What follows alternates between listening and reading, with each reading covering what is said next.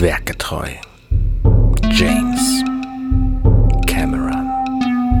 Mit Bastian Schlingelwürfler, Alexander Hoaxmaster Waschkau und Arne Codenager Huddert. Werkgetreu James Cameron. Hallo und herzlich willkommen zu einer neuen Folge. Alexander, bist du auch da? Ich bin auch da. Zauberhaft. Basti, bist du auch da? Ich bin auch da. Arne, bist du auch da? Ich bin auch da. Wir sind alle da. Das ist ja total großartig. Wir sind so toll. Ich weiß gar nicht, ähm, wir haben so ein paar Kommentare gekriegt, aber da gehen wir, glaube ich, nicht so genau drauf ein. Also Zuschriften. Ich freue mich immer sehr über Zuschriften. Der eine ist ein bisschen politisch, aber da war auch eine interessante Frage drin, nämlich die Röhre wird wieder zugeschweißt, nachdem Bishop drin ist. Ich glaube, da haben wir auch schon drüber gesprochen.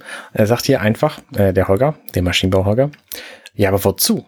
Und ich denke, sie wollen einfach alles, alles zumachen, was da ist. Und sie an, der Meinung Mhm. bin nicht nur ich, sondern auch der Jürgen, der darauf antwortet. Äh, der sagt nämlich, die wollen alles zumachen, was da an Öffnung ist. Und äh, möglichst alles bedenken. Möglicherweise, kleiner Spoiler für diese Episode, also für unsere Podcast-Episode, möglicherweise ähm, kriegen wir raus, woran sie nicht gedacht haben.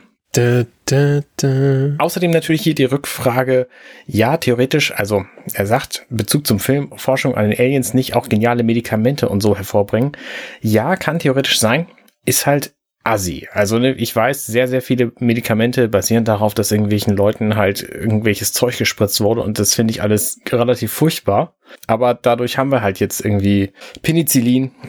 Also es gibt sehr, sehr viele Beispiele für Medizin, die irgendwie daraus entstanden ist, dass Hunderttausende von Leuten umgebracht wurden. Und ähm, das ist moralisch extrem fragwürdig. Und da würde ich einfach auch gerne nicht länger drüber reden, als ich das jetzt schon getan habe. Ich möchte aber kurz anmerken, dass die moderne medizinische Forschung genau das vermeidet. Also das ist natürlich jetzt äh, schlechte Zeiten äh, der Medizin, aber heute ist es ja extrem aufwendig, äh, medizinisch zu forschen, damit genau das nicht passiert. Das sind ja sehr hohe ethische Standards für die medizinische Forschung, an die man sich halten soll. Also muss man auch mal einmal erwähnt haben. Also Blick nach hinten Ja. immer scheiße, aber da hat man jetzt ja auch ordentlich nachreguliert, damit Ja. es nicht so ist. Sehr gut, zum Glück. So, dann haben wir noch einen Kommentar von Steven. Wieder einmal danke für den Podcast. Wir erfahren hier Burkes Einstellung zum Leben. Die toten Kolonisten sind für ihn nur eine Zahl, eine Statistik. Im schlimmsten Fall bedeutet es eine gescheiterte Kolonie, welches ein Verlustgeschäft wäre, aber mit den Xenos lassen sich auch, lässt sich auch Geld verdienen. Man kann jetzt sagen, seine späteren Handlungen, bei denen der Tod der Überlebenden eingeplant sind, kommen daher, dass Ripley ihn mit dem Rücken an die Wand stellt, aber ich denke, er hätte auch ohne Drohung gegen ihn so gehandelt. Ich mag sehr die Szene, in der Bishop die Pistole zurückgibt. Ich denke, es liegt an seiner Programmierung. Er sagt zu Beginn, dass er keinen Menschen verletzen kann, was vielleicht bedeutet, dass er Waffen grundsätzlich nicht einsetzt. PS, ich habe letztens nochmal Aliens gesehen und dort wird LV426 als Planetoid mit 1200 Kilometer Durchmesser beschrieben. Zum Vergleich, unser Mond liegt bei 3500 Kilometer. Das wirkt für mich doch arg klein. Demnach hat Cameron das wohl zu Recht ignoriert. Ich muss äh, eine sehr wichtige Korrektur hier einlegen an der Stelle. Ähm, Steven hat nämlich nicht Aliens gesehen, sondern Alien, Mhm. was äh, mit, mit einem Buchstabenunterschied einfach einen enormen Unterschied macht. In dem Fall schon. Ist in der Tat wahr. Richtig. Also wenn es irgendeine Sache gibt, die ich in dieser Sendung richtig gemacht habe und wo ich äh, quasi mental anwesend war, könnt ihr jetzt einen Haken dran machen. Wird nicht mehr passieren. Ich schalte mich jetzt ab. Sehr gut. Prima. Ähm, damit sind wir im Grunde auch schon durch äh, für die Zuschriften, die wir haben. Ich freue mich immer sehr über Zuschriften. Ihr könnt auch gerne zu uns in den Discord kommen und da mit uns reden. Äh, da antworten manchmal sogar auch manche von uns ein bisschen. Also das ist schon nett manchmal. Ja. Ein bisschen Discord und so. Jedenfalls reden wir jetzt über diesen Film Aliens. Und ich weiß nicht, ob ihr es noch wisst, aber in der letzten Episode, ähm, da haben sie ja Bischof weggeschickt und wir wollen wissen, was ist denn jetzt eigentlich mit Bischof los? Weil die Sentry Guns Mhm. sind jetzt leer, das heißt, sie sind quasi, also die Aliens hatten versucht, da reinzukommen und ähm, sind daran gescheitert, haben die Sentry Guns leer gelutscht quasi und ähm, unsere Helden fühlen sich jetzt einigermaßen sicher, was äh, auch zu dem Schlaf führt, den wir besprochen hatten. So, kommen wir zu diesem Teil. Zunächst ist Hicks mal wieder dabei, äh, Ripley sein, seine Waffe zu zeigen und ähm, lässt sie sie halten und zeigt ihr auch, wie man sie lädt. Also er äh, gibt ihr eine M41A Pulse Rifle in die Hand quasi und das ist ja schon ein, ein sehr massives Gewehr, was nicht nur Gewehr ist, sondern da hängt auch noch ein M40 Granatwerfer dran und ähm, Mhm. er sagt aber zu ihr, na hoffentlich wirst du den nie brauchen und ähm, wir wissen natürlich alle, wenn der schon mal genannt wird in so einem Film, die haben ja nicht unendlich viel Zeit, dann ist er auch wichtig. Also, ja, also wird er dann auch gebraucht werden. Als alter Douglas Adams-Fan freut mich natürlich, dass die, dass die Knarre noch 42 Schuss hat. Ähm, das ist, ist glaube ich, auch kein Zufall. Ich glaube, das ist, das ist Absicht. Ich kann mir es nicht anders vorstellen. Die Zahl 42 machst du nicht in einem Sci-Fi-Film einfach so hin. Das kann ich mir einfach nicht vorstellen. Ja, dieses, ich, die Gewehr ist ja auch die Antwort quasi. Ich äh, frage mich die ganze Zeit, ich, äh, beziehungsweise ich habe mir auch, glaube ich, schon die, die, die Frage beantwortet. Ich glaube tatsächlich, äh, dass äh, zumindest hier das kein echtes Display ist, was sie da reingebaut haben, sondern einfach ein Fake. Oder sehen wir das, dass sich die Zahl bewegt auf so einer Rifle im Film? Ich weiß es gar nicht mehr. Weil ich stelle mir jetzt gerade relativ aufwendig vor, in so einem Gewehr auch so ein Ding reinzubauen. Glaube ich ehrlich gesagt nicht. So ein Display kostete auch zu Zeiten des Filmmachens damals nicht so furchtbar viel. Ich könnte mir vorstellen, dass es echt ist. Die Frage ist, ob es runterzählen muss. Also, weil die Frage von Alexander ist sehr, sehr berechtigt, weil wenn es runterzählt, also in dem Moment, wo du schießt, musst du natürlich anfangen, eine Elektronik einzubauen, die sich darum kümmert, dass dort eine mhm. Sieben-Segment-Anzeige, eine Zahl runterzählt. Aus heutiger Sicht äh, würde, ich, würde ich sagen, warum reden wir überhaupt drüber? Da kommt ein, da kommt ein äh, Arduino rein und ein Display und fertig und dann hast du da einfach so ein, so ein äh, Runterzählen, aber das wäre natürlich in den 80er Jahren deutlich schwieriger gewesen. Mhm. Und wenn du jetzt einfach sagst, ich mache dein Display rein, was statisch die ganze Zeit eine 42 anzeigt, das wäre natürlich grenzdebil, weil in dem Moment gehst du natürlich viel einfacher hin nimmst eine Folie und malst mit einem mit einem Sharpie alles aus bis auf die 42 und machst ein Licht dahinter. Mhm. Wäre viel günstiger als diese ganze verdammte Elektronik dahinter aus den 80er Jahren. Ähm, von daher ist es tatsächlich, und vielleicht hat es jemand rausgefunden da draußen, bitte schreibt es in die Kommentare, vielleicht gibt es eine Szene, wo man sieht, dass sich die Zahl ändert, also mehr als einmal pro Einstellung, dann wäre das tatsächlich sehr, sehr spannend, weil ansonsten schieben sie da vielleicht einfach jedes Mal ein Kärtchen rein. Eine andere Lu äh, Linse genau. sozusagen. Ja, ähm, ja. Genau. Ja, ich weiß es gar nicht genau. Also habe ich, hab ich bis jetzt nicht drauf geachtet, weil das schien mir bisher auch einfach nicht relevant zu sein. Also wenn, dann sehen wir sowas in den, in den Szenen, wo sie da durch die, durch die, ähm, wo sie halt angegriffen werden von Durchs den. Nest laufen oder hinterher nochmal genau. im Verlauf, wenn Ripley die Waffe ja auch dann benutzt. Ja. Ähm, zeigt aber auch, dass wir uns da gar nicht drüber machen, wie, wie, wie schlüssig das alles dargestellt ist, nicht? Also das äh, ist ja auch nochmal so ein, so ein Element des Designs, äh, dass wir das einfach als real und gegeben hinnehmen. Das finde ich halt ganz mhm. spannend. Mhm. Das ja. zeigt ja, wie immersiv hier die äh, Zukunftstechnologie uns äh, präsentiert wird, dass wir das einfach als gegeben hinnehmen, dass das so ist. Ich frage mich ja, wenn man so ein Display an so eine Waffe ranbaut, will man das dann nicht vielleicht unter dem Visier machen, so dass man es auch lesen kann, wenn man ah, sie hält, so ausgerichtet? Ich kenne mich ja damit nicht aus. Nicht. Das ist völliger Quatsch. Genau. Aber ja, natürlich. Also an der Stelle ist es natürlich hardcore unsinnig, weil du müsstest ja jedes Mal die Waffe drehen. Ja. Also natürlich, wenn du so, so ein Bad Boy quasi bist oder Bad Girl, je nachdem, Und der eben so mit einer Hand mit einer Hand so schräg haltend ne, unterwegs bist, dann ist das Display an der Stelle natürlich genau richtig, weil dann hältst du es auch so auf Brusthöhe und kannst dann einfach ganz locker von oben drauf gucken. Ähm, aber ja, äh, ich könnte mir auch sinnvollere äh, Wobei, Stellen vorstellen. Ich, ich sage jetzt mal so, äh, es macht natürlich also ein Stück weit in, äh, Sinn, wenn du Zeit hast. Also nehmen wir eine Gefechtssituation vor, wo du schießt und dann hast du eine Deckungssituation und ich rede über einen Krieg, das muss man sich auch vorstellen, aber äh, dann kann es natürlich Sinn machen, dass du die Waffe einmal kurz auf die Seite legst, guckst und siehst, oh, ich habe nur noch drei Kugeln drin, ich wechsle jetzt schon mal ähm, das äh, Magazin. Also äh, so, so eine Applikation könnte natürlich Sinn machen, äh, dass du einmal so auf die Seite guckst und sagst, ich muss jetzt nachladen. Aber natürlich im Kampfgeschehen selber bringt dir das Display an der Stelle halt überhaupt gar nichts. Ja, ja, ja. Also wenn du kurze Feuerstöße machst und dann nochmal das Ding kurz umlegst und guckst, also auf die Seite drehst und guckst, habe ich noch, habe ich noch was drin. Wobei ja auch das äh, äh, äh, auseinander, also das, äh, das Magazin rausnehmen und laden. Ich glaube, es sind ja reale Waffen, die da dem Ding zugrunde liegen, aus dem die zusammengebaut sind.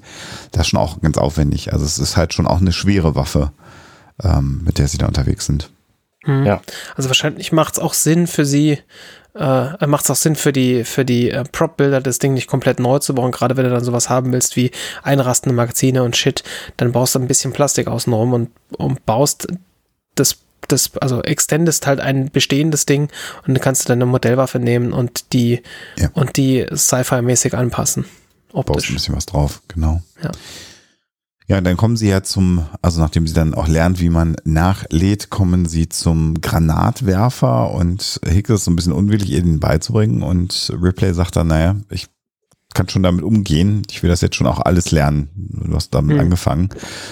Und das ist, äh, man sieht ja, dass, dass Hicks ähm, diesen, diesen, diesen Spruch gut findet. Also da, er muss darüber schmunzeln und ähm, also das zeigt schon, dass, die, dass er sie sehr, sehr sympathisch findet und wenn sie in einem anderen Ort, in einer anderen Zeit wären. Aber sie sind natürlich jetzt da auf äh, dem Planetoiden gefangen und müssen gegen Aliens kämpfen. Ja, ist schon mega glaub- romantisch, diese ganze Geschichte hier, oder? Ja, ja, definitiv. Ich glaube, wir hatten es ja letztes Mal schon angesprochen, dass das ja die Romantik-Szene wäre, wenn es denn ein romantischer Film wäre. Genau. Und äh, ja, also sie, die, also sie tanzen da ja quasi schon wirklich miteinander. Ja, ja. Und äh, also der, ne, wenn da jetzt John Travolta mitgespielt hätte, dann würde es an der Stelle, ab der Stelle anders weitergehen. Ähm, aber ja, das Ist halt auch die Frage, ob er so dicht hinter ihr stehen muss, um ihr die Waffe zu erklären. Ne? Das ist ja, kein naja. Stück. Das Es ist wie mit dem Golfspielen. Wollte ich gerade sagen, ist genau wie beim Golfspielen. Ja. Genau. Ja. Ähm, Ja. Aber das bleibt leider hier bei der 42 im Display.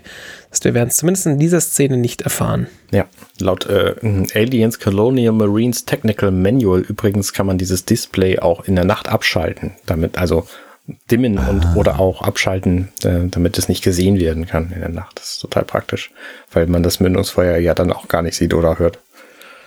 Wer, Ja gut, aber wenn du dich anschleichen willst, dann ist halt so ein, so ein, so ein alter, also ich erinnere mich noch an die alten LCD-Wecker, die wir früher so in den 80ern hatten. Das stimmt. Die waren halt auch schon sehr hell und ich erinnere mich auch, als ich äh, in, äh, als es Zeiten gab, wo ich dann da irgendwie ein Tuch oder sogar auch ein Buch davor gestellt habe, weil ich es dann halt ganz dunkel haben wollte. Also Mhm. Wenn du damit in einer Situation, in einer nächtlichen Situation rumläufst, dann glaube ich, gibst du da ganz gut deinen Standort weg. Wenn du schießt, hast du einen eh weggegeben, das ist klar. Aber Stimmt, ja. Schon vorher. wie ist denn das, wo, wo nimmt denn dieses Wiki, wo du gerade das her, rausliest, diese Information her? Ich würde vermuten, das haben die sich alles ausgedacht, weil das nämlich hier in Ein diesem Buch. offiziellen Ah, ein Buch. Aliens-Buch steht. Das ist quasi per Zeitmaschine äh, zu Arne delivered worden. Genau. Von Arnold Schwarzenegger. Hat sich so eine Kugel gebildet mit Blitzen und dann Ja, und dann war das nackte Buch, das war echt peinlich anzugucken. Er war mich fertig. weißt Ja. du nicht von der Existenz dieses Buches. Äh, natürlich, ich kenne mich total damit aus und So. weiß natürlich, äh, Das, Das, Buch ist halt äh, total witzig, ehrlich gesagt, weil das halt da so tut, als sei das alles echt. Und deswegen, Okay. Tatsächlich äh, irgendwelche Militärleute an dem Buch haben, haben da halt, also entweder ist es jemand, der sich militärisch auskennt oder es sind echte Militärs, die damit geschrieben haben. Das ist schon sehr abgefahren. Ja. Das heißt aber auch, dass du das noch nicht hast, Schlinge. Dann setz Nee, das, das heißt, auf deine Wishlist. unbedingt. Ähm, es ist relativ lustig, weil äh, ich hatte jetzt für, ich hatte jetzt für mich gerade mehr überlegt, ob das jetzt ein, eine Information ist, die irgendwie ähm, von Cameron irgendwo hingeschrieben wurde. Also als, als hätte er das irgendwo veröffentlicht, dass diese Information, weil diesen Detailgrad an, an Unsinn würde ich ihm ja zutrauen, dass er sich gedacht hat, naja, das ist sicherlich ein Display, das man abschalten kann. ja, Ähm, schon. Äh, ich sag mal so, wenn du, wenn du so einen Film entwickelst, ähm, äh, hast du ja auch eine gewisse, äh, oder auch eine Serie, hast du ja so eine Development-Phase, Mhm. in der du ja im Grunde genommen auch für ein Studio und aber natürlich auch für dich und für dein Team und auch für Schauspieler und für alle Beteiligten im Grunde genommen ja das Worldbuilding betreibst. Mhm. Und ähm, ich habe jetzt beim Technical Mania, übrigens schön gr- groß an, an Rüdiger, vielen Dank nochmal, ähm, gerade nicht auf dem Schirm, ob das eventuell sogar anhand von solchen Materialien entstanden ist. Also mitunter hast du das ja, dass dann irgendwer Zugriff auf die Development-Sachen bekommt und dann daraus ein Buch äh, schreibt. Ähm, der Detailgrad in dem Buch ist, glaube ich, aber noch mal eine Schippe mehr, als du es für einen Film entwickeln würdest. Ich glaube, da, Mhm. hat, da hatte der Autor, glaube ich, einfach Spaß daran, ähm, das, das einfach so richtig in die Tiefe zu machen. Und das ist Okay. natürlich auch, äh, wenn man bedenkt, eine Zeit, wo es ja diese, diese riesen Franchises nicht gibt, ähm, war es etwas, wo dann Fans mit solchen Büchern halt auch in die Welt weiter abtauchen konnten. Zu einer Zeit, wo man sagt, vielleicht gibt's nie wieder einen Film. Äh, dann nörde ich mich halt in, durch so ein Buch da rein. Ja. Ja, und natürlich auch für Leute, die das in ihr Rollenspiel einbauen wollen. Also ne, es gibt ja diverse, diverse Science-Fiction-Rollenspiele auch. Und da ist es natürlich praktisch quasi so ein Handbuch hm. zu haben über Dinge, die es halt geben könnte, dieser Welt. Hm. Ja. Genau. So, Ripley verlässt jedenfalls dann, nachdem sie das Nachladen auch begriffen hatte, ne, den Granatenwerfer gefunden, ähm, diesen Raum und geht dann durch den Gang nach nebenan und da trifft sie auf Gorman, der ähm, einigermaßen fit aussieht, sag ich mal. Er hat jetzt so einen Kopfverband und Burke steht daneben wie so ein, hm, ich, wie so ein Straßenköter, möchte ich fast sagen. ähm, Genau, und, und Gorman sagt so, ja, nee, ist alles, alles okay mit mir. Und ähm, dann geht sie halt weiter. Naja, er will sich, er will sich eigentlich ja auch bei Ripley entschuldigen. Ne? Also das ist natürlich mhm. jetzt die erste Situation nach seinem Führungsversagen ja letztendlich. Mhm. Ähm, und Ripley sagt dann, äh, komm, lass gut sein, im, im, im Grunde genommen. Äh, vergiss es und geht dann durch. Wir erfahren dann ja gleich, dass sie nach Newt gucken möchte. Äh, mhm. Was natürlich hier an der Szene dann noch spannend ist, dass Gorman dann raustritt aus dem Raum und Vasquez sieht, die da auch in dem Gang steht, an die Wand gelehnt, die auch so ein ähm, Granatwerfergewehr in der Hand hat. Und äh, sie bleibt in einer tiefen Unschärfe. Aber ja. die Körpersprache, die sie hat, ist im Grunde genommen, möchte ich da das Schild Verachtung dran kleben. Weil natürlich ihr neuer kommandierender äh, Offizier komplett versagt hat und dass er dazu geführt hat, dass ihre KameradInnen ja alle tot sind. Und mhm. das ist halt, für, für Ripley ist diese äh, Geschichte jetzt gerade nicht relevant, aber ich denke, für Vasquez hat das nochmal natürlich eine ganz andere Relevanz. Und da wäre es natürlich jetzt an sich spannend, aber es ist nicht die Geschichte von Gorman oder Vasquez, zu schauen, ob es da einen Austausch gegeben hätte zwischen den beiden. Ne? Ja, das äh, ist fast alles richtig, was du sagst, nur hat sie nicht auch so eine M41A Pulse Rifle, ah. sondern einen M240 ah. Flammenwerfer in der Hand. Also Ah, ja, guck, siehst du, das ist in der Tiefenunschärfe, aber. Das gut, kann man gut, gut erkennen an dem Tank, den das Ding unten hat. Warte, ist gut. Ja, sehe ich ähnlich. Ja. Das, äh, also, ne, weil Flammen müssen, müssen ja irgendwo herkommen, deswegen gibt es da unten diesen. Ähm, ich hoffe, dass er noch in der nächsten Episode dabei sein kann. Äh, ich frage mich ja, äh, ich meine, wenn, wenn Gas so, so schwer zu kriegen ist, ob die das zukünftig auch elektronisch machen, diese Flammen. Weiß man nicht, ne? Okay, lass uns. Aber man kann es erkennen, in der Tat. Also es ist ja nicht so wie bei einer aktuellen neuen Streaming-Serie, wo die letzte Folge so dunkel war, dass keiner mehr was gesehen hat. Habt ihr das mitgekriegt? Was? Nee.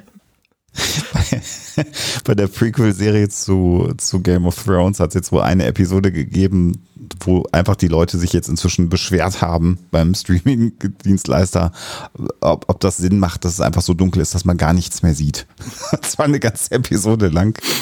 Und der Witz dabei ist tatsächlich, dass die dann zugegeben haben, dass es eine Episode ist, die sie äh, bei Tag gedreht haben und dann quasi einen Nachtfilter drüber gelegt haben, künstlich. Und damit haben sie es offensichtlich ein bisschen übertrieben. Sie verkaufen mhm. es als Stilelement, aber das gesamte Internet, wenn ihr jetzt nach, nach House of Dragons guckt, das bleibt, glaube ich, aktuell House of Dragons äh, Dark Episode oder so. Das werdet ihr heute noch finden. Ich glaube, das wird eingehen in die Geschichte weil die Leute einfach an ihren Fernsehern die Helligkeit komplett aufgedreht haben, um überhaupt irgendwas zu erkennen. Ja, mhm. das ist ja ein häufiges das Phänomen bei aktuellen Produktionen von irgendwas. Ja, Furchtbar. Es gab bei den Batman-Filmen, es gibt ja dieses schöne Meme mit dem ja. Batman-Film, der in den 60er Jahren anfängt, total bunt und hell. Und ja. der aktuelle Batman, wo der einfach nur so ein schwarzer Kasten ist und einfach nichts mehr siehst. Ja, schönes Beispiel ja. übrigens, wo so ein Nachtfilter einigermaßen gut aussieht und man immer noch was erkennt, ist The Beach. Der Film ist nämlich auch komplett bei Tag gedreht worden. Da haben sie da einfach so einen Blaufilter drüber gelegt, damit es aussieht wie Nacht, diese Nachtszenen zum Beispiel. Mhm. Und da funktioniert es hervorragend. Ich frage mich, warum das nicht häufiger gemacht wird. Wahrscheinlich denken die Leute jetzt, ähm, ja, die Leute haben ja jetzt alle OLED-Fernseher und Displays so, da können sie dann auch richtiges Schwarz mal erleben, indem man so richtig schön schwarz macht. Alles, alles, alles, alles. Ja, dann ist halt schwarz. Ja. Also an der Stelle nochmal, um hier kurz den, ähm, das alter Ego, den äh, Special Effects äh, Schorsch ja. aus der Minutenmeister Matrix äh, nochmal kurz aus dem Köpferchen zu holen. Also normalerweise machen wir das ja nochmal ganz anders. Gell? Wenn wir jetzt am Tag eine Nachtszene drehen müssen, dann wird da ein ND-Filter für die Kamera geschnallt. Da musst du das nämlich nicht nachträglich machen, damit lassen wir einfach weniger Licht in die Kamera hinein und dann können wir vielleicht ein bisschen besser so ein ND steht übrigens für Neutraldichtefilter. Da man ein bisschen weniger Lichteinfall auf den Sensor oder auf das Filmmaterial einfach automatisch äh, erzeugen, ohne dass wir großartig die Blende schließen müssen. Weil wenn wir die Blende schließen, dann verlieren wir natürlich ein Bokeh oder eine tiefen Unschärfe. Deswegen ein ND-Filter, damit kann man auch am Tag ein eine Nachtsituation simulieren. Natürlich muss man ein bisschen aufpassen, weil ein Tageslicht verhält sich natürlich optisch auch anders als so ein, ein, ein Mondlicht oder ein nicht vorhandenes Licht. Deswegen muss man das einfach ein bisschen anders machen, was schon okay. Ja, äh, Grüße gehen raus. Servus, das war der Schorsch. Ich bin jetzt wieder weg. ja, vielen Dank, George. Äh, schön, dass du da warst. Ähm, das war sehr, sehr aufschlussreich. Vielleicht ist es auch so, dass man inzwischen sagt, wir drehen das jetzt einfach, weil es einfach billiger ist. Dann brauchen wir auch keinen Filtern. Wir können ja hinterher in der Post uns entscheiden, ob es am Tag oder in der Nacht spielen soll. ist tatsächlich sicherlich oft so, weil ja. also du kannst natürlich heutzutage in der Post auch natürlich mehr machen als früher. Du kannst, hättest früher natürlich auch sowas nochmal noch mal anders belichten können, wenn du tatsächlich auf echtem Film das Ganze gemacht hast. Aber in dem Moment, wo du natürlich zum Beispiel einen äh, und die Menge an natürlich in einem Satz äh, ist sicherlich jetzt schon an einem Limit angekommen, der der natürlichen natürliche Ordnung äh, völlig widerspricht. Aber wenn du natür natürlich, wenn du verdammte Hacke, dieses natürlich, natürlich muss ich auch mal irgendwie loskriegen, ja, wenn du Schorsch. einen einen äh, Filmpunkt, also einen äh, einen Film oder Sensorpunkt, wenn der voll ist, also jeder Sensor, jedes jeder Pixel auf einem Sensor ist ja wie so ein kleines Eimerchen, das du mit Licht voll schütten kannst. Und so ähnlich ist es bei einem Film ja auch, der eine gewisse ISO hat, also eine gewisse Lichtempfindlichkeit. Jeder Punkt von so einem Film ist halt wie ein Eimerchen und den kippst du halt voll. Und wenn der Eimer bis zum Rand voll ist, dann äh, läuft der halt irgendwann über und ist voll voll, sage ich jetzt mal vorsichtig. Und dann kannst du den auch nicht mehr weiter sinnvoll runterdrehen, weil dann weiß der Sensor ja auch nicht mehr, ähm, wie viel Prozent grün, wie viel Prozent blau und wie viel Prozent äh, ähm, Rot sind die drei Farben. Äh, wie sind die Verhältnisse voneinander? Weil für den ist an alles auf 100 Prozent. Das heißt, wenn du den reduzierst, wird das Ding einfach nur dunkler.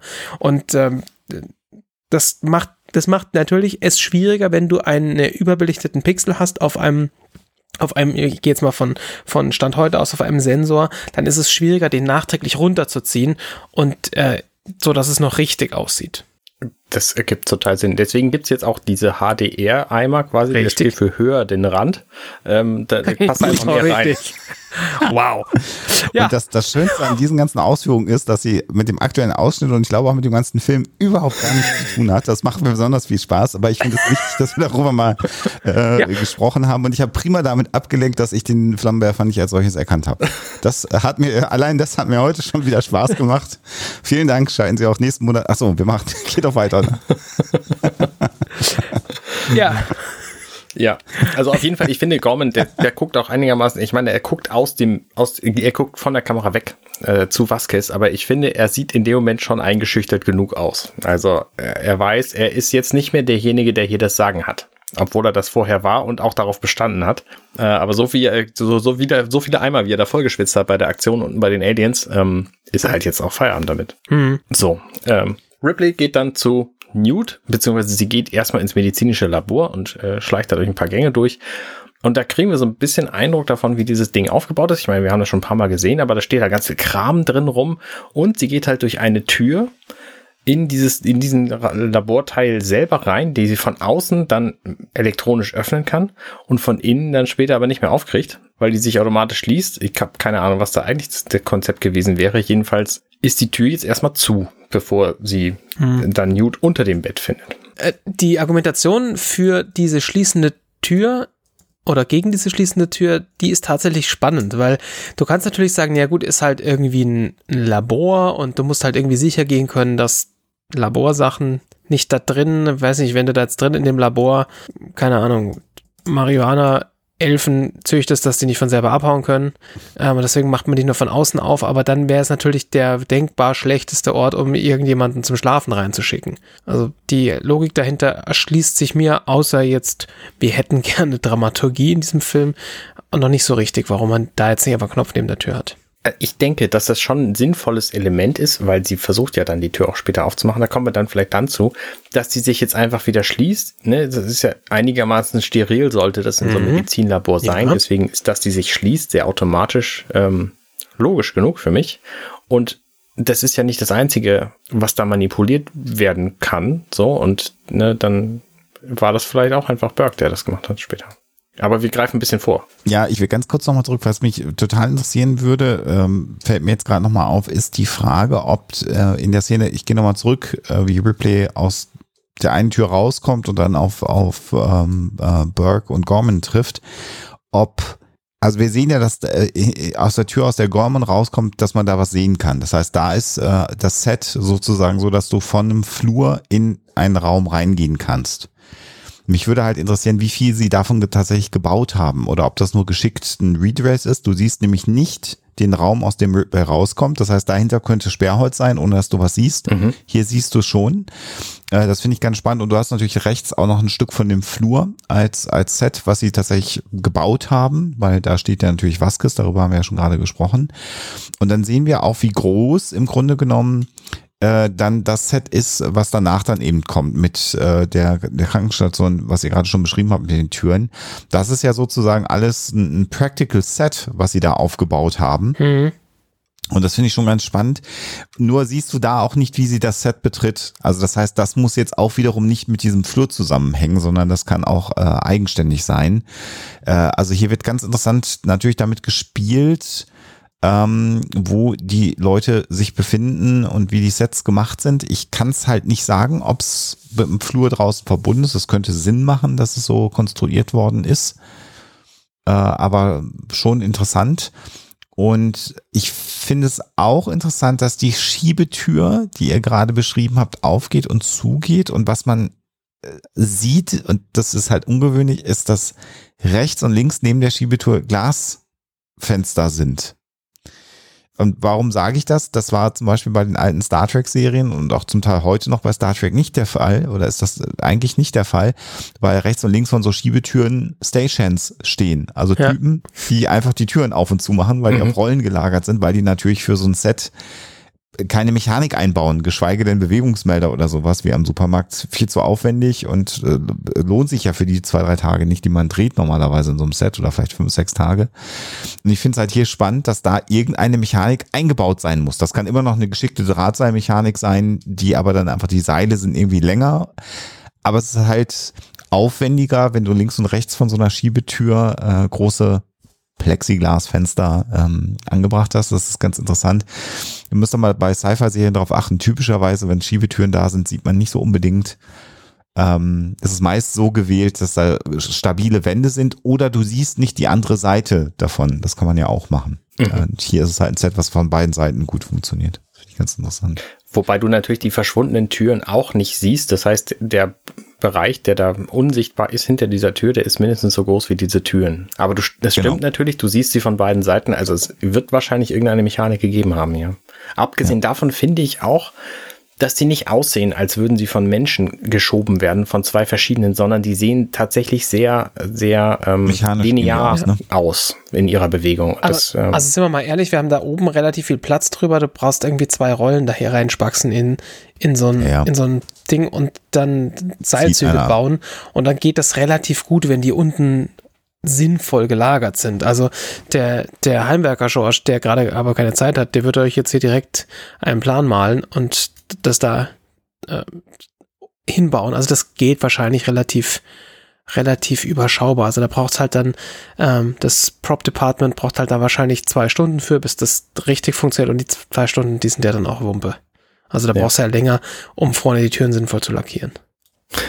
Ja. Und ähm, was du natürlich hier beachtest, das dürfen wir auch nicht vergessen, wenn da unten jetzt gut gelagerte Rollen sind, was sie vermutlich sind, die auch Geräusche machen, ist das natürlich wurscht, weil du ja den Ton auf dem Set im Zweifelsfall komplett wegschmeißt. Also das heißt, wenn es kann gut sein, dass das in Wirklichkeit irgendwie also komische Geräusche gemacht hat, so wie Möbelrollen, die auf Holz rumrollen. Äh, und dann wird der Ton halt weggeschmissen davon. Ja. Und du siehst ja auch nichts. Also und theoretisch könnte das ganze Ding auch ein äh, mit Stagehands von unten äh, ähm, auf und zu gemacht werden, weil was wir sehen ja nicht, wo die, also die, die Unterseite der Türen sehen wir nicht, die verschwinden in so einer Schwelle drin. Also es gibt tatsächlich viele Möglichkeiten, wie man das, wie man das hier so machen kann, dass da trotzdem jemand dran rumfummeln könnte. Ja. Also die wahrscheinlichste Variante ist wahrscheinlich so, das war alles schon fertig, das ganze Set, und dann haben sie festgestellt, die Türen müssen noch gemacht werden. Und dann hat Cameron gesagt, hm, dann mach doch das einfach, einfach das ganze Set mal einen halben Meter höher, damit wir da unten noch Leute reinkriegen. Und dann genau, auch, ja. haben sie alles umgebaut. ja. Genau. Ja. Also halte ich jetzt auch für einen sehr realistischen äh, Entwurf. Ähm, und ihr habt gerade gesagt, äh, warum sie da schläft. Also ähm, ich könnte da äh, zumindest eine These anbieten, warum ausgerechnet da ähm, Newt schlafen gelegt worden ist. Das ist ja die, also sie haben ja Teil, sie sind ja eingeschweißt. Sie haben sich ja von außen komplett eingeschweißt. Das heißt, sie haben ja nicht die volle ähm, äh, Fläche der Station zur Verfügung, um irgendwo unterzukommen. Mhm. Äh, sie haben den Kommando Bereich eingeschweißt, zu dem offensichtlich ja hier auch das Labor und die äh, Krankenstation gehört. Und da natürlich die, äh, die Kommandozentrale selber von Ihnen allen natürlich belagert ist, macht es natürlich Sinn, das Kind, das schlafen soll, in den ruhigsten, sichersten Ort zu bringen. Und das ist natürlich in dem Fall hier ähm, dann äh, jetzt dieser Bereich. Mhm. Die, und ich bin mir sehr sicher, und das sieht man auch, dass die, ich bin bei Zeitindex 1,4547, dass Newt mhm. nicht im gleichen Zimmer schläft wie die Facehugger, weil man sieht an der Stelle, wie äh, Ripley aus der Kamera auf uns zukommt, rechts durch die Glasscheibe diese Glaszylinder, in denen die Facehugger drin sind. Das heißt, sie haben also nicht im gleichen Zimmer wie die Facehugger schlafen lassen. Ähm, das glaube ich eigentlich doch, aber ich habe noch eine noch einen nee, nee, nee, nee, nee. Guck, Lass uns guck, mal, bevor wir das klären, weil die sehen so. wir ja noch gar nicht, kommen wir später zu. Ja. Ähm, Ach, das, wir, das, wir sind schon drin. Ich biete noch einen Grund, warum Newt in, einfach in diesem Raum schlafen sollte, weil das zufällig genau der eine Raum war, wo zufällig genau ein Bett drin steht. Okay, Okay. Ja, wobei, wobei das ja jetzt eine, eine Feldliege ist und die könnt ihr überall hinstellen. Ja, schon, aber kannst du auch umschmeißen später. Äh, aber ja, die steht ja, jetzt halt ja. nur mal da, weil medizinisches Labor, da werden halt möglicherweise auch medizinische Dinge an Leuten gemacht, die auch bequem liegen wollen, so. Genau. Aber Newt möchte hier gar nicht bequem liegen, sondern Newt möchte gerne unter dem Bett liegen, äh, halb beleuchtet mit der Decke davor, weil sie das einfach für sicherer hält und das wahrscheinlich auch gewohnt ist in der hm ich weiß nicht mehr, wie lange sie jetzt da alleine wohnen musste in dieser Station, aber schon lang genug, um sich sowas anzugewöhnen. Mhm. Ja, klar. Vor allem, sie liegt ja auch wirklich auf diesem Stahlboden, der einfach krass bequem aussieht. Ja. Aber auf der anderen Seite hast du natürlich, wenn du überleben willst, ist so, oh, das ist aber ganz schön kuschelig. Hier ist auch wirklich dein letztes Ding, um das du dich kümmerst. Stimmt. Was hier in der Sequenz mir auch gut gefällt, ist natürlich, dass Ripley die auf diese Bahre zugeht und dann erstmal sieht, dass Newt nicht da ist, dann hebt sie auch die Decke hoch, äh, dass da so, so, ein, so ein tiefer Keyboard Chord eingespielt wird, der eigentlich Spannung äh, implizieren soll weil in dem Moment ja für uns alle nicht klar ist, wo ist denn das Kind? Also ist was passiert äh, mit dem Kind?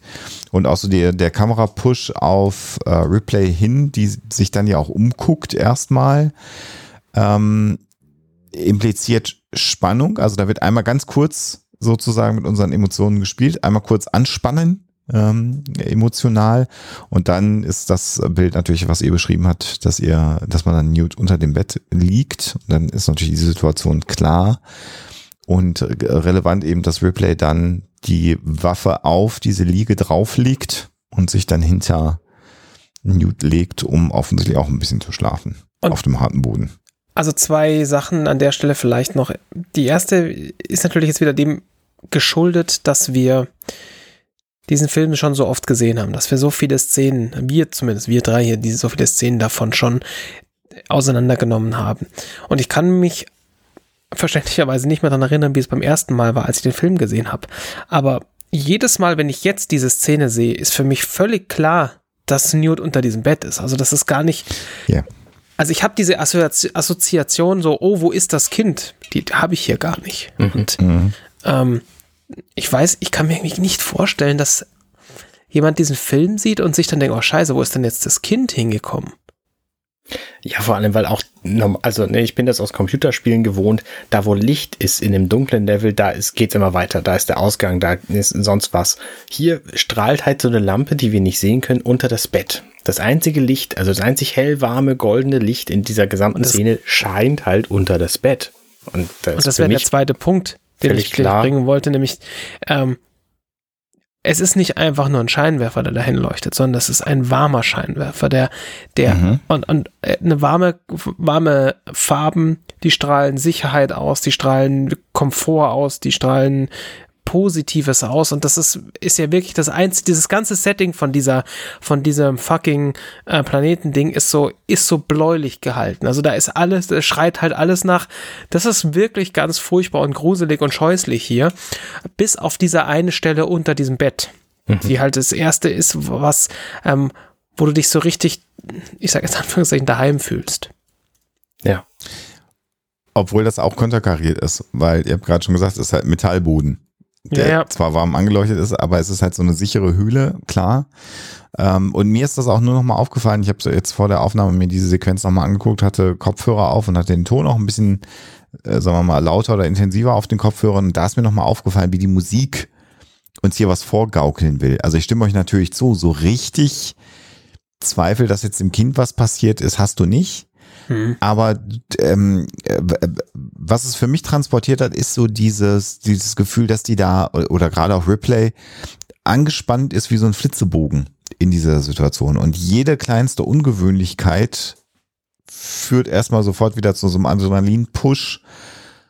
Und dann ist sie ja auch relativ schnell dabei, die Decke hochzuheben, runterzuholen. Sie sieht ja das Licht auch und dann entspannt sie sich wieder. Aber es ist halt so ein, so ein kurzer Peak. Ähm, und im Verlauf zur weiteren Se äh, äh, Sequenz, die wir jetzt ja dann vielleicht auch gleich noch schaffen zu besprechen, spielt es natürlich einmal mit unseren Emotionen, weil, weil da, da spannst du an und dann sagst du, ah nee, okay, ist alles sicher und dann kippt das ja trotzdem nochmal in der Sequenz. Aber da kommen wir ja gleich nochmal zu. Ja. Ich habe übrigens noch ein Argument gefunden, warum das ein bewegliches Bett ist, was sie auch woanders hätten hinstellen können. Direkt daneben am Fußende quasi ähm, steht nämlich so ein Schrank mit Schubladen und die kann man aktuell, wo das Bett steht, gar nicht öffnen. Ja, ja. Also das, das ist tatsächlich so, glaube ich, so ein ganz klassisches militärisches Krankenfeldbett, glaube ich, was du auch theoretisch zusammenklappen kannst. Ja. Und überall hin positionieren kannst. Genau, ja. Uh, und also ich, ich sag's, ich, ich erwähne es jetzt einfach nochmal, weil ich es erwähnen möchte, dass halt die, die Facehugger, man sieht es, wenn die Tür zugeht und Ripley davor steht, auf der anderen Seite des Zimmers sind. Mhm. Merken Sie sich das, das könnte nachher nochmal wichtig sein. Genau. Dann machen wir erstmal weiter. Da sehen wir nämlich dann das macht die, das macht die Perfidität dessen, was kommt, nochmal viel perfider. Dann sehen wir sehr schön in Zeiten, bevor wir digitale Special Effects hatten, äh, ähm, was man, was man halt gemacht hat mit so Blitzen. Man hat ja einfach von Hand rein animiert in Szenen. Das finde ich halt immer noch schön. Das ist mhm. ein ich kann das gar nicht beschreiben. Also es sieht ja nicht wirklich echt aus. Also wir irgendwie wissen wir, dass das ja Fake-Blitze sind, die da in diesem Gebäude entlang zucken. Also wir sind jetzt draußen irgendwo auf dieser Anlage, wir wissen gerade gar nicht genau wo und sehen so Blitze entlang zucken. Und zumindest mir geht es so, dass ich das weiß, dass die nicht in Wirklichkeit so aussehen können. Ich habe aber so viele Filme in den 80er Jahren und 90 und Ende 80er Jahre und Anfang der 90er Jahre gesehen, wo Blitze genauso aussehen. Naja, einen davon haben wir ja mich, schon besprochen in diesem Podcast. Einen haben wir, genau. dass es mich gar nicht stört. Also ich meine, bis hin zu Star Wars, ne, der Imperator mit seinen aber, Machtblitzen, das ist halt immer genau der gleiche Special Effekt. Jein. Oder Visual Effekt vielmehr. Ähm, Nein? Jein, weil ich finde, also grundsätzlich muss ich dir natürlich recht geben. Aber ich finde, die sind hier im Vergleich zu vielen anderen Filmen aus den 80er Jahren sehr, sehr, sehr viel besser. Also, das stimmt. Gut äh, gemacht. Äh, weil wir haben da auch schon ganz furchtbaren Shit gesehen. Du siehst, äh, und hier auch wieder das Problem, dass wir Frame by Frame durch Filme durchsteppen, was ja auch im Kino, wie schon oft den Witz hier eingesetzt, ähm, niemand macht. Ähm, du siehst aber hier natürlich die Limitations, mit denen man damals an sowas rangehen musste. Aber was hast du natürlich gemacht, um schon wieder das Wort natürlich in einem Satz untergebracht zu haben, wo, er nicht, wo es nicht nötig war? Äh, was hast du gemacht? Du hast einen Film gehabt, in dem jetzt Blitze drin vorkommen sollten. Und jetzt musste das Ganze natürlich, wow, jetzt muss, das ist wirklich wie so ein Autounfall. So ein Podcast, der Autounfall, der Autounfall, der Podcast. Was musstest du tun? Du hast deinen Film in Einzelbilder zerlegt, deswegen sind diese Blitzsequenzen auch nie besonders lang. Weil in dem Moment, wo die besonders lang sind, ist es richtig viel manuelle Arbeit. Mhm. Du hast also jeden, jedes Einzelbild genommen und dann hast du auf einem auf einer extra Filmfolie nur die nur die Blitze aufbelichtet. Da konntest du also das konntest du aus verschiedenen mit verschiedenen Techniken machen. Du konntest Blitze abfilmen vor schwarzem Hintergrund und sie dann noch der Flumekin und ähm, oder du hast, du hast sie gemalt. Das haben wir auch in Filmen gesehen, dass du wirklich gezeichnete Blitze hast. Das sieht dann meistens wirklich aus wie Hund. In dem Fall ähm, hast du dann aber halt eine Maske erstellen müssen, damit der Film sich den Umgebung, also der, der Blitz, der, das Blitzbild sich der Umgebung des Filmes anpasst. Und das sehen wir hier relativ deutlich, wo die Schwächen sind. Weil du hast, wenn du jetzt beispielsweise einen, einen ähm, Blitz auf schwarz hast, hat der so einen Glow um sich rum. Und das ist ja auch was, was du möchtest. Das lass, lässt den Blitz echter aussehen, als wenn du da einfach mhm. nur eine blaue Linie hinmalst. Und dieser, dieser Glow, der, der, der fadet so aus nach oben und unten bei diesen Blitzen. Und wir sehen, diese, diese Struktur, die wir da haben, die, die verjüngt sich nach oben, aber die verjüngt sich nicht einfach gleichmäßig, sondern die hat so eine Stufe drin. Und in dieser Stufe sehen wir, dass, die, dass dieser Glow, ähm, der müsste da an der Stelle weitergehen, wo die Maske halt nicht an dieser, an dieser Kontur lang geschnitten wurde, weil das ein Riesenaufwand gewesen wäre, weil eine Sache, die wir nicht vergessen dürfen, ist, das wurde auf Filmen gemacht und selbst wenn wir dann großen, einen großen Film haben, also die haben auf wie viel Millimeter sind das gleich wieder? Ähm, große Kinofilme, ne, Millimeter, mhm. ja, wisst ihr, ne? Das ja. wird der Arne nachher im Schnitt kor korrekt äh, machen. Drei Millimeter. Drei. die 37 oder was es auch immer sind, ich habe es leider vergessen. Ähm, das ist trotzdem ganz schön fitzelig, das dann da richtig hinzumachen und selbst wenn du es vorher vergrößerst und nachher wieder verkleinerst, alles, alles ganz furchtbar und dann hast du nachträglich irgendwie nochmal den einen Film nachbelichten müssen, damit diese ein, dieses eine Bild, wo der Blitz blitzt heller ist als das Bild davor zum Beispiel. Also wir sehen hier schon relativ gut, wie diese Effekte gemacht wurden und je nachdem, wo halt gerade dieser Glow war, hat man es halt besser gesehen oder nicht. Und was man aber ganz schön sieht hier, ist, dass sie es sehr gut hinbekommen haben, indem sie einfach dieses Modell, was sie, was sie dafür benutzt haben, anders beleuchtet haben und dann halt die äh, jeweils auf, also die die diese einzelnen Szenen aufgenommen haben, wo das von vorne belichtet ist, von der Seite und so weiter und so fort, finde ich, funktioniert die Illusion dieser Blitze, die da blitzen, einfach sehr viel besser als in vielen anderen Filmen aus seiner Zeit. Ja. Man, man hat auch so das Gefühl, einfach wie, wie, wie sie entlang sich bewegen und wie, mhm. wie, wie sie sich entladen, dass, also es kommt dem entgegen, wie ich es mir vorstellen würde, oder anders ausgedrückt, ähm, es hat sich jemand die Mühe gemacht, offensichtlich das zu treffen, wie wir erwarten würden, wie so statische Entladungen an so einem Gebäude entlang ja. zucken äh, würden.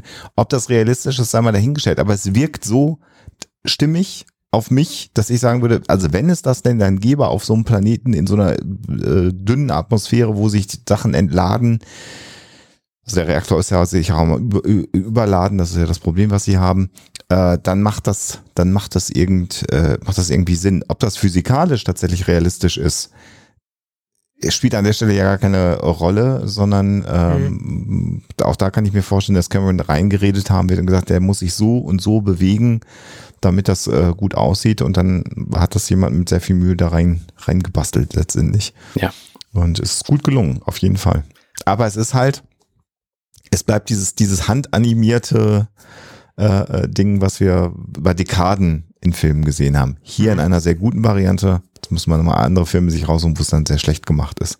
Aber das macht dann halt auch einen Kostenfaktor aus. Besonders beeindruckend finde ich diese Szene, wo man das große Gebäude sieht und da die Blitze dran rumzucken und dann die Kamera wegfährt mit den zuckenden Blitzen auf dem großen ja. Gebäude und dann davor quasi Bishop zum zum Vorschein kommt. Ähm, also das müssen schon ein paar Bildebenen gewesen sein, die sie hier zusammenkopiert haben, damit es dieses Bild ergibt. Oder eine Projektion. Halt, ich glaube, es ist keine, ich glaube, das ist eine False Perspective. Hm. weil du der der also das was so aussieht wie so das Bein von einer von einer von einer Hochspannungsleitung rechts im Bildvordergrund, wenn diese Kamerafahrt anfährt. Und und der Kasten, der dann so ins Bild reinkommt, ich glaube, da haben sie einfach im Hintergrund ein Modell hingestellt. Mm, Dazu also, sind die, bevor die Kamera anfängt zu fahren, tatsächlich, oh, man darf sich das wirklich nicht so schnell, nicht, nicht so langsam angucken. Da wackelt das Bild im Hintergrund und der Pfosten vorne bleibt aber fest stehen. Das ist eine Leinwand, du hast recht. Das ist ein beleuchtetes also Bild oder ist die Rückpro, ja? Du hast recht, das sieht aus wie ein, also wenn ihr euch mal die Blitze anschaut, die wir in diesem Shot im Hintergrund sehen, gegenüber den Blitzen, die wir in dem Shot davor sehen. Wir haben hier Blitze, die nicht nur einen Frame stehen bleiben, wir haben Blitze, die sich aufbauen. Mhm. Die, das, das sind andere Blitze, als wir es vorher in diesem anderen Ding gesehen haben. Und das funktioniert wahrscheinlich deswegen, äh, also entweder hatten sie dann ein kleines Modell und tatsächlich so eine, so eine fucking Spule, auf die man Blitze laufen lassen konnte, ähm, um das dann zu, zu filmen um auf eine Rückpro zu schieben. Ähm, und wir haben sehen hier wirkliche Blitze, die in irgendwas einschlagen. Ähm, oder sie haben sich hier viel, viel zu viel Aufwand gemacht, was ich nicht glaube, weil, ne? Und wir sehen auch, dass die Blitze, die da einschlagen, an zwei Stellen mehr oder weniger einschlagen in dieses mhm. Ding. Also theoretisch hätte man diese Blitze wirklich machen können mit so einem Tesla-Gedöns. Ähm, und dann hast du halt, hättest du halt, die, also hättest du die Rückpro in, im Hintergrund mit der dieser ganze Parallaxeneffekt funktionieren würde und du müsstest das, also das wäre vermutlich der wenigste Aufwand, vielleicht. Mhm. Aber ich, ich stimme Arne völlig zu. Es ist eine Leinwand und weil im Vordergrund eine Windmaschine läuft, wackelt die Leinwand. Es ist ganz, ganz schrecklich. Ich werde das jetzt auch nie wieder nicht sehen können, aber ja. du hast vielleicht recht, Arne, man sieht, das ist eine Leinwand, die offensichtlich von dieser verkackten Windmaschine angeblasen wird und, und die sich, sich, bewegt. Wenn man sich diesen Quatsch schon in Zeitlupe anguckt quasi, es gibt Bilder, wo ein Blitz auftaucht und die Hintergrundbeleuchtung noch nicht da ist und im nächsten Frame ist aber die Hintergrundbeleuchtung da, der Blitz ist an derselben Stelle, dann verschwindet der Blitz und die Hintergrundbeleuchtung ist immer noch da und dann verschwindet die Hintergrundbeleuchtung. Also es haut nicht ganz exakt hin und das darf man sich einfach so langsam nicht angucken. Es funktioniert nicht. nicht so oft. Und wir müssen, wir müssen ja, äh, also uns das nochmal auf der Zunge zergehen lassen. Wenn man sich das in Originalgeschwindigkeit ansieht, in der richtigen Helligkeit ansieht, dann funktioniert das einfach. Das ja, ist ja, einfach korrekt, weil es auch dieses Wackeln der Leinwand, das siehst du halt eigentlich nicht, wenn du, wenn du nicht wie ein Bekloppter das auf, auf äh, ein Zehntel Geschwindigkeit anguckst, sondern du guckst dir das an und das ist in sich stimmig. Ja, genau. Ja. Jetzt kommen wir zu Bishop. So, genau, Bishop äh, äh, hat irgendwelche leuchtenden Kabel in der Hand. Also leuchtende Kabel kennen alle crazy PC-Hacker, äh, die ihren, ihr, ihr, Rig zusammenstecken selber, weil da ist natürlich überall RGB drin. Bishop hat jetzt zumindest so bläulich leuchtende Kabel drin, also ist so ein, so ein halber Pro-Gamer hier. Also ich würde ja nicht sagen, also aus, aus, meiner Perspektive leuchten die Kabel nicht, sondern sind einfach von einer, von einer Blau äh, Schwarzlichtlampe angeleuchtet. Mm. Und das, ich hatte, ich hatte für mich also auch nie den Bedarf, dass sie blau, also den, den Eindruck, dass sie blau leuchten. Ich hatte das Gefühl, okay, in diesem Schaltschrank ist einfach Schwarzlicht drin, weil es cool aussieht. Ja, schon. Also die Kabel leuchten tatsächlich von außen nicht, aber sie leuchten von innen. Er hält ja ein Kabel dann kurz in die Höhe, bevor er das irgendwo reinsteckt. Und das entweder ist es ein Lichtleiterkabel, wo einfach direkt Licht drin ist, oder da steckt vorne eine Taschenlampe drin. Also es sind Lichtleiterkabel, da stimme ich dir zu. Ich stimme auch zu, dass. Ach, das meinst du, äh, ja dass die durch Schwarzlicht angeleuchtet werden. Das ist auch relativ klar, weil ja auch die, die Farbe der Hand von Bishop genauso aussieht wie eine Hand, die von Schwarzlicht angeleuchtet wird. Alle, die mal in Diskotheken oder in Gaststätten, die in Bahnhofsnähe sind, wissen, wie ihre Hände in Schwarzlicht aussehen. Ich will das nicht weiter länger ausführen. Und ähm, ähm, wieso steckt man da auch Kabel im Bahnhof ein? Du weißt, warum Schwarzlichtlampen auf Toiletten sind. Wenn auf Toilette, ja, gut, Deswegen, dann machen wir es nicht weiter. Und was natürlich dem Zuschauer eventuell suggeriert werden soll dadurch, ist, dass da Licht geleitet wird. Also dann bin ich auch wieder so ein bisschen bei Arne. Also ich glaube, diese, diese, das soll schon, schon vermittelt werden. Aber es ist halt genau wie bei allen Sci-Fi-Genres, immer wenn ein Panel weggenommen wird, sind das Lichtleiter, die von sich aus leuchten, geht halt einfach eine Unmenge an Informationen komplett verloren. Das ist halt völliger Unsinn, weil ein Lichtleiter bezeichnet, also sticht, besticht ja dadurch, dass das Licht an Aussignal ohne Verlust von A nach B kommt. Wenn das Kabel leuchtet, streut äh, das Ding und verliert natürlich die Signalstärke ja. komplett. Äh, und das zweite ist natürlich, ähm, wenn wir so generell bei, bei Sci-Fi-Tropes sind, ist, wenn man sich mal alleine so Raumschiffe anguckt, wie die Enterprise oder so, ich muss das einmal gerade mal nehmen, und die nehmen Panel ab und das leuchtet wie ein Weihnachtsbaum da drin. Das ist eine derartige Energieverschwendung. Warum solltest du Dinge Darf ich, einfach beleuchten die ganze Zeit? Meinst du, Alexander, ernste Frage, dass in deinem Kühlschrank aktuell Licht brennt? Ich habe mich reingesetzt, ich weiß, dass wenn die Tür zu ist, da kein Licht brennt. Meinst du nicht, dass das bei diesen Paneelen sämtlichst auch so ist? Ja, aber du siehst ja bei, also, dass eine Beleuchtung anspringt, wenn du das Panel abnimmst, bin ich bei dir, aber, also gerade bei anderen Cypher, jetzt nicht in dieser Sequenz. Das kann gut sein, dass eine Schwarzlichtlampe anspringt, damit du die Kabel gut erkennen kannst, damit du weißt, wie die Kabelführung ist. Das macht Sinn auf einem dunklen Planeten und wenn die Kabel weiß sind, leuchten sie auch besonders mhm. stark. Das macht hier Sinn. Ich rede jetzt generell von den Sci-Fi-Tropes, wo ja so ein Panel selber auch leuchtet, also wo lauter kleine Lämpchen drauf sind. Oder nehmen wir mal den Androiden Data. Äh, ja, wenn sie nehmen das Kopfding, der blitzt und blinkt. Ja, stimmt. Da, da bin ich bei dir. Warum sollte irgendwie Energie dahin verschwendet werden, dass Lämpchen leuchten, die niemals jemand sieht. Warum sollten die leuchten? Ja. Und nochmal, wenn es Lichtleiter sein sollen, dann sollte man es auch nicht sehen, weil dann Informationsverlust stattfindet. Also ja. das ist einfach der, der Aspekt. Ja. Hier würde ich, hier würde ich tatsächlich sogar glauben wollen, dass es Lichtleiter sind und dass man, äh, wenn man das aufmacht, so ein, wie du schon sagst, so ein Kühlschranklicht angeht. Aber weil der Planet halt total dunkel ist, kann es natürlich total viel Sinn machen, eine sparsame Schwarzlichtlampe da rein zu basteln damit die Kabel besonders hell leuchten und du siehst sofort, wo die Kabel langlaufen. Ja. Also das wäre jetzt meine These. Und es sieht natürlich einfach schweinegeil aus. Die, zumindest sind sie aber so ein bisschen schlau, weil in dem Moment, wo Bishop nämlich das Kabel dann reinsteckt in dieses, in diese Buchse, äh, da leuchtet nichts mehr an dem Kabel. Also da mhm. ist auf jeden Fall kein Licht, mhm. was da diese Buchse beleuchtet. Ähm, also von daher, vielleicht hat der Computer einfach nicht schnell genug geschaltet und das ausgemacht, sondern. Und sagen wir mal ehrlich, diese Steckverbindungen sind einfach sehr schön. Finde ich auch. Ja. Das ist so eine, so eine safe Geschichte. Einmal drehen, arretieren, mhm. dann rutscht das Kabel auch nicht mehr raus. Und auch hier sitzt er dann ja, er hat ja dieses Köfferchen mitgehabt in seiner Rühre. Und äh, auch da hast du ja wieder so ein, so ein Industrial Grade Laptop im Grunde genommen, den er jetzt da anschließt. Mhm. Und auch das macht wieder für mich total Sinn. Mhm. Also, dass du so ein super stabiles äh, Notebook hast, was halt eine Tonne wiegt natürlich. Mhm aber eben halt auch robust ist. Also das Thema hatten wir ja schon mal, dass äh, tatsächlich so Industrietechnologie zum Teil bis heute Vielleicht ein bisschen leichter, vielleicht nicht ganz so bullig. Vielleicht muss da kein Röhrenmonitor mehr reingebaut werden oder so, aber insgesamt ähm, entspricht da schon dem, wie es sein soll. Also das fühlt sich ja. für mich alles sehr, sehr gut an, was er da macht. Ja. Ist natürlich auch Quatsch, dass er gut, wenn wir jetzt darüber sind, also er verschiebt dann ja diese, die, die Satelliten, äh, die Radar, also die Satellitenantenne verschiebt er so ein bisschen, damit er das Signal hochschicken kann und tippt. Und ich finde es halt spannend, dass sie ihm in diesem Notebook einen extra großen Button eingebaut haben, auf den Enable steht. Das macht halt im Grunde genommen, wenn du eine komplette Tastatur hast und eine grafische Bedienoberfläche, einfach überhaupt gar keinen Sinn. Und, und dass sie eine grafische Bedienoberfläche haben, haben wir ja gesehen. Das ist zwar so eine, so eine ähm, Bernstein-Oberfläche, wo du einfach hinter, also Kästchen mit einem Pfeiltasten hinterlegen kannst.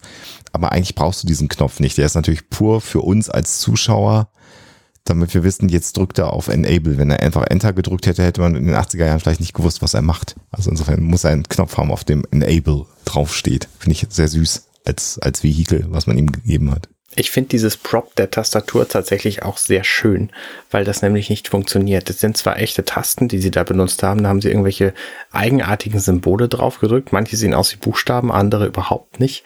Aber in dem Moment, wo Bishop da drauf tippt, bewegen die sich kein Stück. Das heißt, sie brauchten diesen separaten Button, damit man sieht, dass ein Button tatsächlich gedrückt wird. Ein Knopf.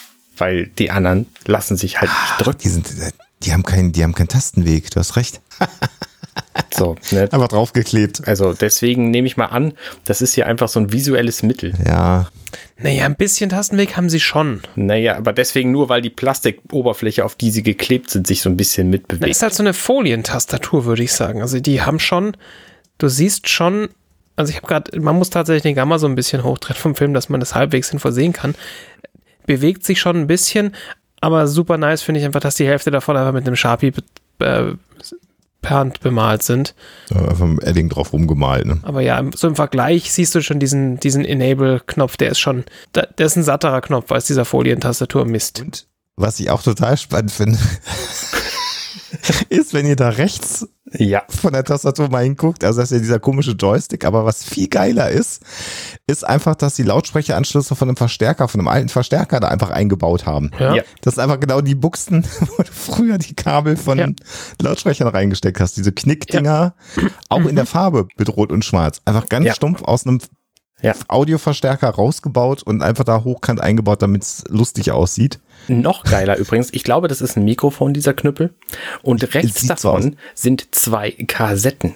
Was? Rechts davon. Ja, ne, rechts neben diesen Lautstärke-Kabelhaltern mit diesen Metallnupsis drin, man kennt Ja. sie ja, sind tatsächlich zwei Kassetten. Die stecken dahinter. Seht ihr das? Ja, Ich sehe den Shot noch gerade gar nicht. ja. Ah, warte mal, ich sehe den Shot deswegen nicht, weil da mein Video-Einstellungspanel drüber ist. Ähm, ja, ja. ja, sehr lustig. Ja. Man sieht's, man sieht's in den Frames, wo es kurz blitzt, Genau. man relativ ja. gut. Ja, und das sind offensichtlich Kassetten. Die, die haben an denselben Stellen wie Kassetten Löcher für Schrauben und für, für Belüftung oder wo auch immer. Und, die, und auch dieser, oben diese dieser ein- Nupс oben zum, zum, äh, Zum Einbrechen. zum Einbrechen, der ist auch da. Ja, saulustig. Zum- also der Read-Write-Schutz sozusagen. Ja. Wobei, also 86 waren ja durchaus äh, Kassetten auch noch als Datenspeicher jetzt nicht komplett aus der Welt. Das- weil das Disketten halt sehr teuer waren. Aber die sind irgendwie, je nachdem wie groß das ist, sie scheinen mir dicker zu sein, als sie das zu sein müssten. Nee. Nee, nee, ich, ich bin sehr, sehr sicher, dass, dass sie da einfach auch. zwei Kassetten reingesteckt haben. Also, sagen wir mal so, es hat in den 80er Jahren natürlich sehr, sehr viele äh, Kassetten gegeben. Vielleicht sind das irgendwelche Ja. äh, äh, komischen sagen, Kassetten oder irgendwas in Ja, der Richtung. sowas. aber Aber, ja, Ja, aber grundsätzlich sie- ja, sind Kassetten. Äh, Ich bin mir hundertprozentig sicher, dass das völlig normale Kassetten sind. Ich nicht. schreibt in die Kommentare, sucht die Stelle raus, gebt eure Meinung ab. Ich habe euch gerade mal so ein Bild geschickt. Da könnt ihr direkt mal selber gucken, das Bild, was ich hier gerade angucke. Ja, wenn du jetzt mal die Dicke der Kassette vergleichst, weil die ist locker so dick. Ich vergleiche die mit der Dicke der Finger. Genau. Und die ist locker so dick wie ein Finger von, von äh, Bishop. Und ich äh, vergleiche gerade diese Diskette, diese Kassette, die auf meinem Schreibtisch liegt, weil ich alt bin, ähm, mit der Dicke meines Fingers und die ist dünner als mein Finger. Ja, und ich habe jetzt nicht besonders dicke Finger. Ja, gut. Aber schreibt es in die Kommentare, was ihr davon haltet. Ihr könnt, vielleicht hat, ist ja jemand voll gut damit, äh, mit Photoshop und solchen Sachen sowas auszumessen und dann Ich tweete einfach mal dieses Bild jetzt mal gucken, was, was ihr, ob ihr das dann findet. Äh, so, direkt live getweetet jetzt. Ähm, Genau, das bringt total viel. Könnt ihr dann äh, alle diejenigen, die live zuhören, jetzt, jetzt Twitter aufmachen und gucken, was Arne jetzt in dieser Sekunde, wenn ihr das hört, getwittert hat. so, Anne muss einfach jeden Tag dreimal dieses Bild twittern mit diesen Kassetten. Und stell dir vor, das passt dann mit jemandem, der dann zufällig reinguckt, der dann vor dem Brainfuck. Blown. Guti. Okay, gehen wir weiter. Ja. Aber äh, schönes Prop äh, und wie gesagt, so ein Enable, so ein Enable-Button hätte ich im Grunde genommen eigentlich auch gerne. Einfach um, um den zu haben. Für irgendwas. Also Podcast-Aufnahme, baff, Enable. Stimmt, Ja. ja. Der muss aber auch Enable draufstehen und der muss genauso gebaut sein. Also ich weiß, dass es sowas wie Stream Deck und Einzelknöpfe gibt, macht aber nicht so einen Spaß. Ja, stimmt. Könnt ihr mir jetzt auf dem Stream Deck auch Enable, aber es ist halt klein. Das ist halt nicht so. Ja. Nach diesem Enable-Knopf gedrücke sehen wir dann eine sehr kurze Außenansicht von der Sulaco.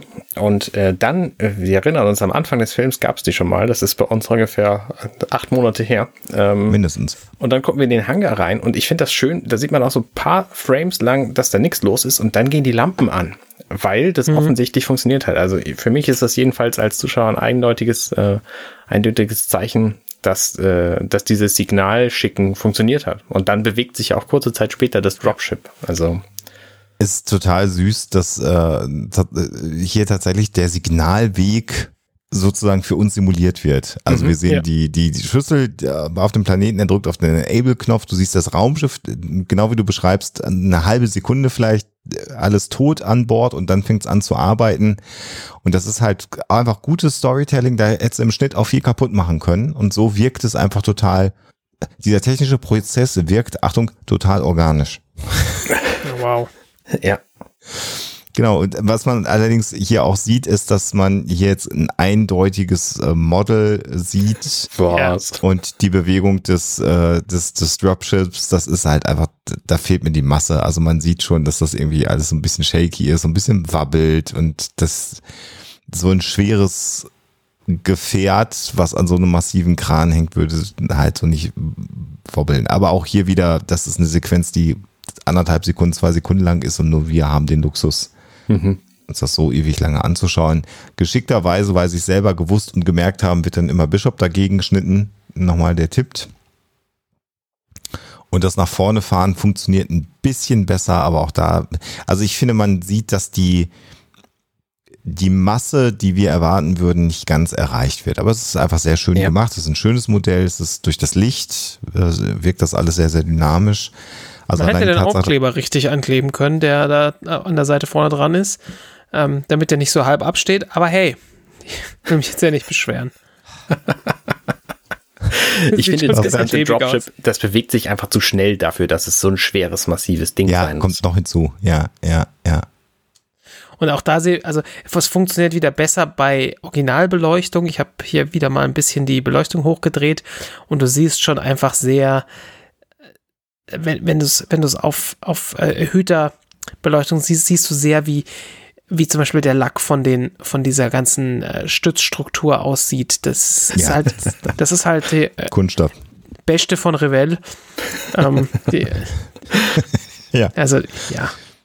Das ist leider so. Ja. Und nochmal Ja. ist eben genau der Luxus, den wir hier haben. Aber das ist halt sehr, sehr, sehr, sehr, sehr, sehr gut.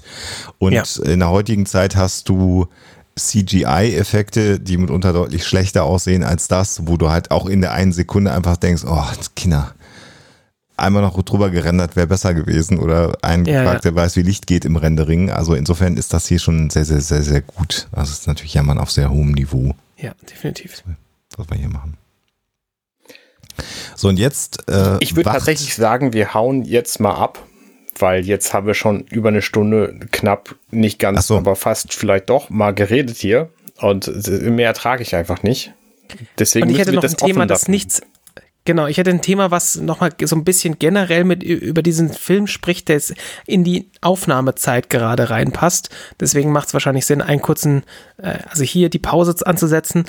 Und äh, mir ist diese Woche was aufgefallen, äh, wo ich kurz drüber nachdenken musste. Und vielleicht haben wir da schon drüber geredet, aber ich konnte mich nicht erinnern, aber ich war ja auch meistens mental nicht anwesend, wenn ihr über den Film geredet habt. Deswegen ähm, möchte ich kurz darauf hinweisen, es ist äh, 2022, Anfang Oktober. Und letzte Woche äh, war der, der, der Chef von Apple in Europa unterwegs. Mhm. Und dann hat er von überall, wo er war, hat er Fotos getwittert. Und ich habe mir das angeguckt und denke mir bei einem Foto, hä? Irgendwie kommt mir es bekannt vor. Mir war nicht bewusst, dass Apple einfach die Battersea Power Station gekauft hat. Und da sein UK-Headquarter reingebaut hat und das macht nächstes Jahr auf. Und es gab so die ersten Fotos davon. Ähm, also es gab sicher schon mehr Fotos, aber die hat halt Tim Cook getwittert und deswegen habe ich sie gesehen. Und es ist schon lustig, so diese, diese Power Station, die wir hier oft gesehen haben in diesem Film, weil sie als Kulisse diente, ist jetzt halt ein Bürogebäude von Apple, ähm, was halt so gar nichts mehr damit zu tun hat, mit dem, was wir in diesem Film gesehen haben, weil äh, obviously haben sie natürlich keinen Bock in diesem in so einem krassen Industrial Ding zu zu leben, ähm, sondern sie haben das Ganze halt umgebaut und äh, ich fand den Kontrast halt super spannend, weil wir uns den natürlich jetzt sehr sehr oft an um na, wieder mal das Wort natürlich benutzt haben, weil wir uns den sehr oft angeschaut haben in dem in diesem Film und darüber geredet haben, wie diese Power Station so aussieht.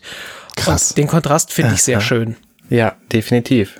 Der Knaller. Ja, das ist ein schönes Ding.